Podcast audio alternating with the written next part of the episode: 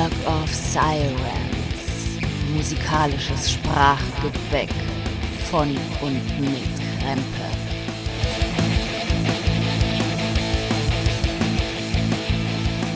Hallo und willkommen zu einer weiteren Ausgabe von Work of Sirens und den Neuerscheinungen. Es war bisher ein spannendes Jahr 2022. Wir befinden uns äh, im März und es kommen natürlich noch einige, die ich hier auf dem Tisch liegen habe und ich sollte den Stapel jetzt endlich mal abbauen. Und das tun wir heute mit dem fünften Album von Ghost, Impera. Es war ein langer Weg für Tobias Forge, der sozusagen das Rohmaterial für die verschiedenen Inkarnationen seiner Klerikerfamilie Ghost darstellt. Und es ist schwer zu übersehen, dass dieses Rocktheater seine Vorbilder in Kiss, Alice Cooper und David Bowie hat und ein bisschen vielleicht auch King Diamond mit einem satanischen Papst als Sänger, aber ein völlig anderes Konzept verfolgt, beziehungsweise ein erweitertes Konzept, das viel mehr in die heutige Zeit passt als ähm, David Bowie mit seinem Starman oder Kiss mit dem, mit dem Demon, dem Starman, dem Catman und so weiter. Denn Tobias Forge kommt natürlich auch aus einem Death- und Black Metal-Umfeld. Und deswegen hat Ghost, ob man es glauben will oder nicht, seinen Hintergrund im klassischen Metal der 80er Jahre wie im Extreme Metal der 90er Jahre.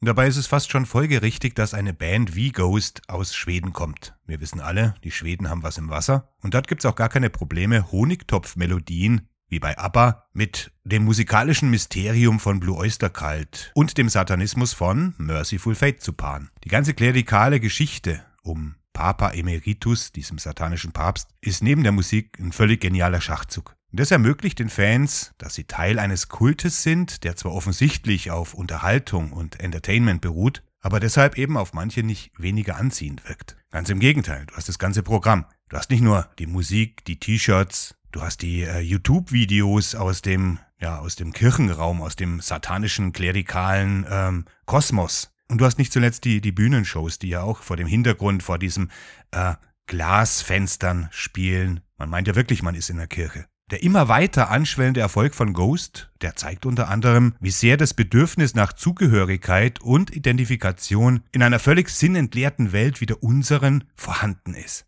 Auf den ersten Blick mag das alles nach Bubblegum mit einer Prise Horrorkino aussehen. Aber in Wirklichkeit weiß Tobias Forge genau, was er tut. Der Mann hinter Ghost er ist ja der Mastermind, verfolgt einen strukturierten musikalischen Masterplan. Und wie es aussieht, funktioniert der ganz hervorragend.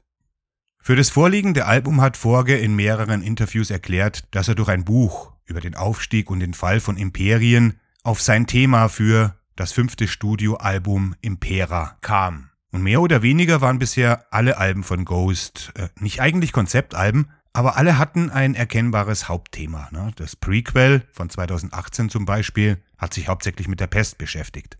Und auch auf Impera handeln nicht alle Songs von Imperien, aber es gibt diese ganz bestimmten Kommentare. Tobias Forge referiert ja immer nicht nur auf Textzeilen oder in seinen Texten auf andere Sachen, manchmal auch auf sich selbst oder auf, äh, auf Dinge in der Popkultur. Im Endeffekt macht er da nichts anderes wie Quentin Tarantino in seinen Filmen. Und die stellen einen Zusammenhang her, speziell jetzt auf diesem Album, zu einem allgemeinen Gefühl der Hinterfragung unserer, unseres derzeitigen Platzes in der Zivilisation oder in unserer Zivilisation im Universum. Ironischerweise hat Tobias Forge ja selbst mit seinem Ghost-Projekt längst ein Imperium aufgebaut. Und dann gibt's auch Fans, und es soll nicht darüber hinwegtäuschen, dass es so ist, für die ist der Niedergang der Band bereits seit 2015, seit dem Album Meloria in vollem Gange. Für die ist dann wahrscheinlich auch Impera der nächste Schritt dieses Untergangs. Und tatsächlich bietet Impera beides. Den bisher unzweifelhaften musikalischen Höhepunkt der Band, aber auch das völlige Fehlen jener Atmosphäre einer Band, die in kleinen verrauchten Orten mit gespenstischem Doomrock dunkle Messen abgehalten hat und später mit einem raffinierten Mainstream-Metal Hallen bis zum letzten Platz füllte.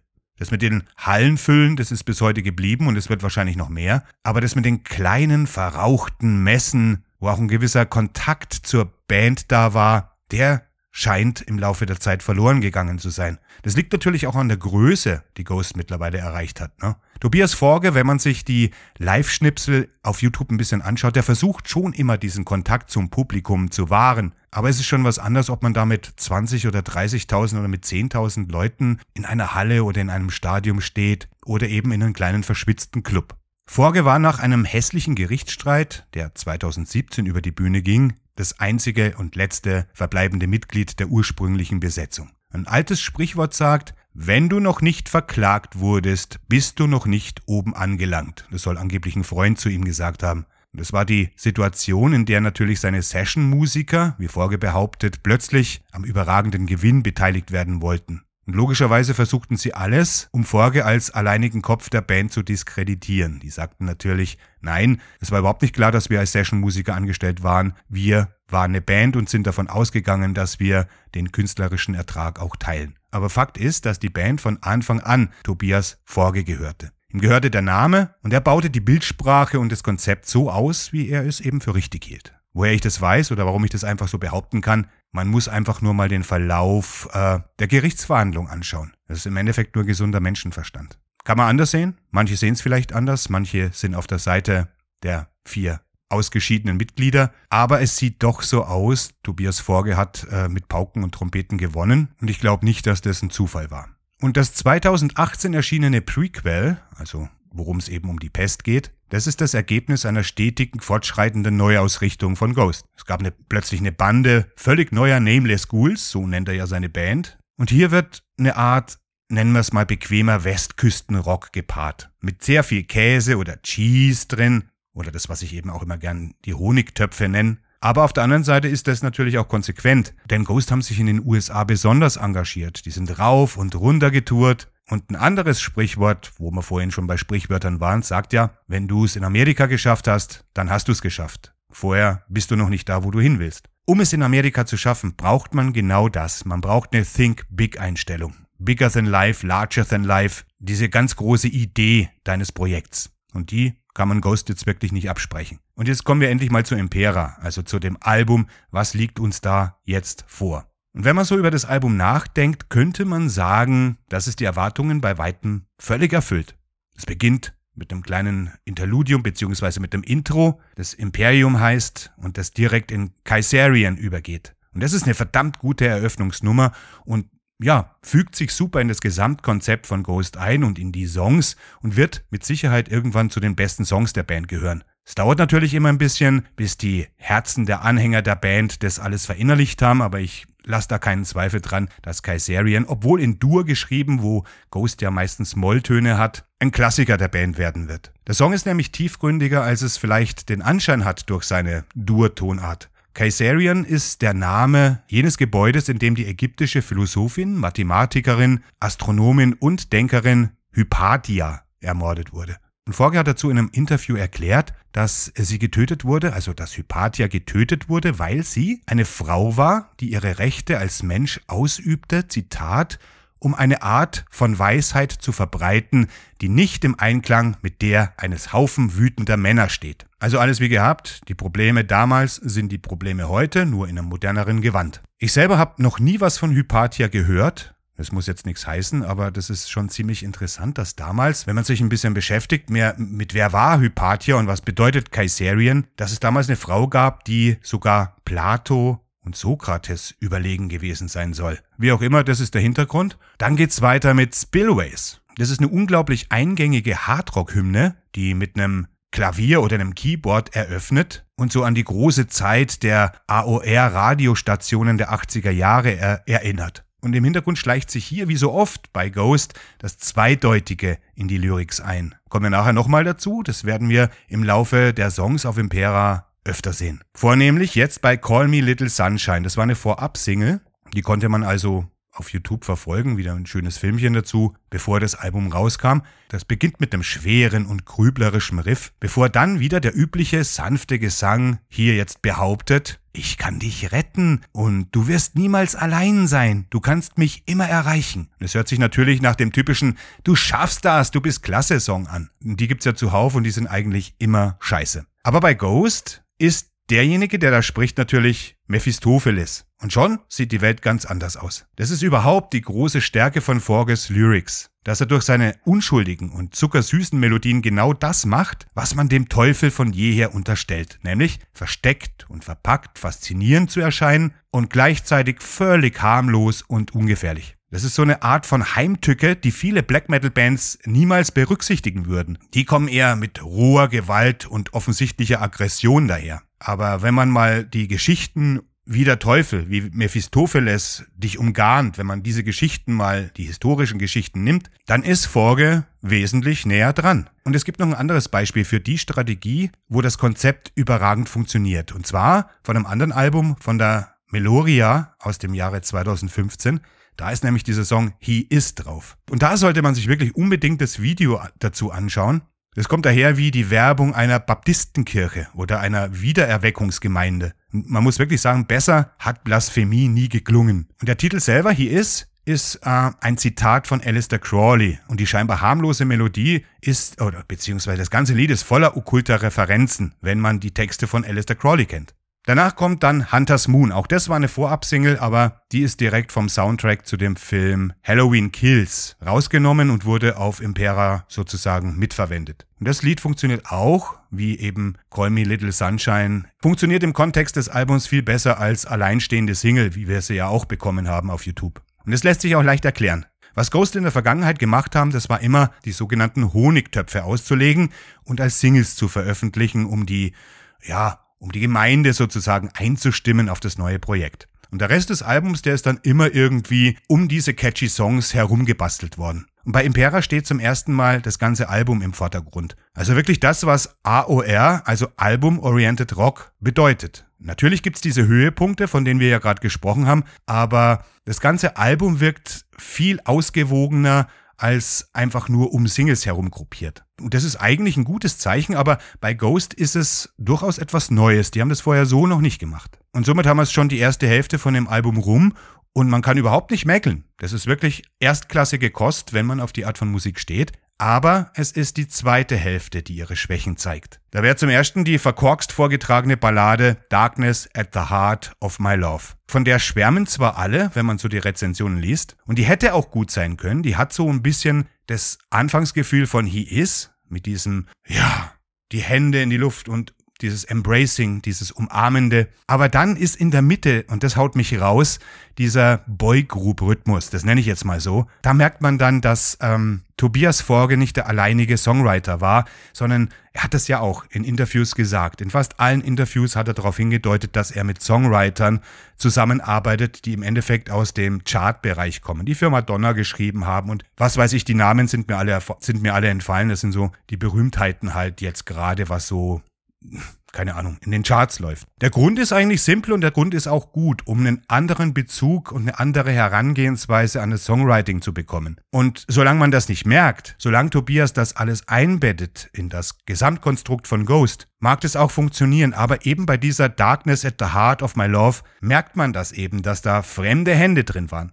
Und jetzt kann man sagen, na klar, frühere Veröffentlichungen von Ghost, da gab's Cover von ABBA, der Mode, Eurythmics und den Patch Up Boys, aber alles gar kein Problem für mich. Nur diese, dieses moderne Ich bin doof und wackel mit dem Arschbeat, das ist das, was definitiv nix für mich ist und wo ich auch überhaupt nicht mitgehe. Und dann, nach diesem Song, folgt der bisher exzentrischste Song der Band, Twenties, auch eine Single-Veröffentlichung. Und man fragt sich schon langsam, welche verrückte Vorstellung Tobias Forge davon hat, was aus Ghost demnächst werden soll. Es ist nicht so, dass das, der Song wirklich schlecht ist. Er ist halt quirky, er ist ein bisschen witzig, er ist ein bisschen, keine Ahnung, soll er gesellschaftskritisch sein oder soll er zeigen, dass wir eigentlich 100 Jahre nach den 20s, jetzt ja wieder in den 20s sind und im Endeffekt von, vor ähnlichen Problemen stehen. Wir haben eine Pandemie, wir stehen vor dem Krieg, mitten im Krieg und so weiter. Mag schon sein, aber irgendwie, ja, der, der wirkt eher so deplatziert auf dem ganzen Album oder im Gesamtkatalog von Ghost deplatziert. Dann kommt Watcher in the Sky. Das ist eigentlich ein sehr geschmackvolles Riff. Und beim ersten Hören war das einer der Höhepunkte für mich auf dem Album. Aber dann zieht sich das Lied ohne zwingenden Grund viel zu lange hin und äh, verliert dann irgendwie seinen interessanten Charakter. Und die guten Absichten von Griftwood, das ist dann das nächste Lied, die gehen dann bereits im, in der allgemeinen Müdigkeit unter, weil man merkt, der Grip der ersten Hälfte des Albums hat hier vollkommen nachgelassen. Und dann haben wir noch den Abschluss Respite on the Spital Fields und der ist solide. Ist vielleicht nicht der beste Abschluss, den man sich für so ein Album wünschen kann, aber der ist solide. Ist einer dieser Songs, die zwar schwach beginnen, aber zum Ende hin immer besser werden. Und die Gitarrenmelodie zum Schluss, ich weiß nicht, die ist ein bisschen verholpert so. Die, da hätte man sich gewünscht, dass man vielleicht nochmal drüber nachdenkt. Aber ja, ist ein solider Abschluss. So, und jetzt haben wir uns das Ganze angeschaut, aber selbst durch diese zugeklebten Löcher, um zu kaschieren, dass hier entnervende Momente drin sind. Da ist hier noch eine Verzierung und da noch eine Verzierung. Und trotzdem ist die musikalische Leistung auf Impera gut genug, um Ghost davor zu bewahren, einfach nur eine Parodie ihrer selbst zu werden. Die okkulten Momente, diese spooky Momente, die man an Ghost früher geliebt hat, die sind schon noch ein bisschen da, aber man merkt, dass sie langsam ausrangiert werden. Die Produktion ist das, was man perfekt nennt. Mir ist sie fast ein bisschen zu künstlich. Sie ist wirklich perfekt, sie ist auf dem Punkt. Man kann im Endeffekt kein anderes äh, Kriterium anwenden, als dass man sagt, sie ist viel zu künstlich, viel zu perfekt hier und da. Und äh, Referenzpunkt kann natürlich sein das Debüt Opus Eponymus mit seiner organischen und düsteren Atmosphäre. Und trotzdem muss man wirklich sagen, Trotzdem das so eine gemischte Situation ist, sind die Instrumente hier von Top-Musikern eingespielt. Nicht von den Nameless Ghouls, die dann live eben auch eine hervorragende Figur machen, sondern wirklich laut Vorge von Meistern ihrer Zunft. Und dazu gehört auch Opeth-Gitarrist Frederick Akeson. Ich weiß jetzt nicht, wie man den wirklich ausspricht, aber Frederick Akeson kennt man ja. Das ist der einzige Name, von dem ich jetzt weiß, dass er aktiv die Gitarrenspuren eingespielt hat.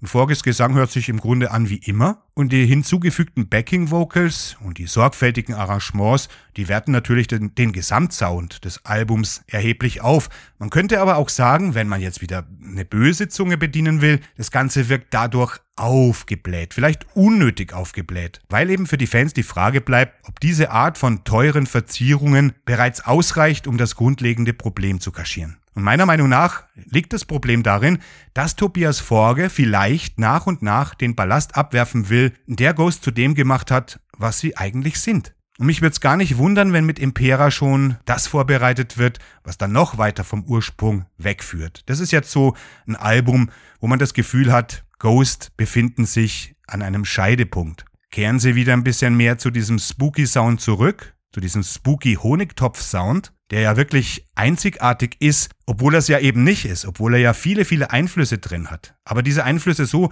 geschickt miteinander kombiniert, dass man eigentlich Sympathie dafür haben muss und sich das Ganze auch anhören will. Oder ob er eben noch weiter von seinem Konzept, das mal mit Opus Eponymus im Jahre 2010 begonnen hat, abweicht. Was man aber sicher sagen kann, ist, dass es völlig offensichtlich ist, dass Impera noch eine Menge mehr Fans in den ohnehin schon gigantischen Kreis der Schäfchen spülen wird.